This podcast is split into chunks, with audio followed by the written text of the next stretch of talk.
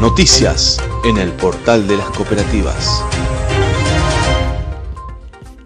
En Misiones retomaron la producción de ladrillos cerámicos artesanales. El prototipo desarrollado por la Cooperativa de Trabajo Ladrilleros Unidos Nuestra Señora de Itatí recibió el reconocimiento de la Secretaría de Minería de la Nación que lo tomó como modelo y autorizará su desarrollo en otras provincias. En China ya consumen arvejas verdes argentinas. La primera exportación de arvejas a China salió con el sello de Agricultores Federados Argentinos, AFA. Se trata de un contenedor con 24 toneladas de arvejas verdes cultivadas en Santa Fe. La Cooperativa Eléctrica de Morteros definió una asistencia económica para trabajadores y trabajadoras autónomas mientras dure el aislamiento social preventivo y obligatorio. Con planes y facilidades de pago, la medida apunta al rubro de la construcción, entre otros, y acompaña a la que se había tomado con los comercios de la localidad ubicada al noreste de la provincia de Córdoba. Al sudeste de la capital provincial, en Laguna Larga, la cooperativa eléctrica equipó sus ambulancias con tecnología de mayor complejidad para el traslado de pacientes críticos y donó dinero para asistir a familias en situaciones vulnerables.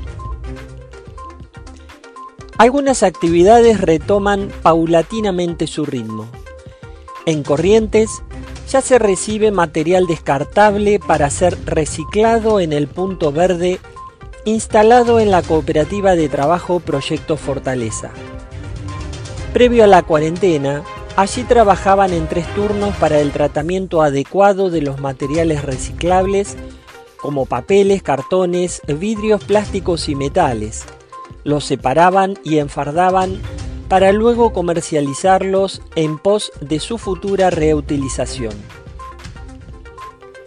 Completamos este informe con dos noticias del sudoeste bonaerense. Por un lado, en Torkins, son las organizaciones intermedias las que tomaron la iniciativa para planificar el retorno paulatino a ciertas actividades sociales, por cuanto en ese distrito no se registran casos de coronavirus. La cooperativa eléctrica fue sede de una reunión en la que se acordaron las líneas de trabajo.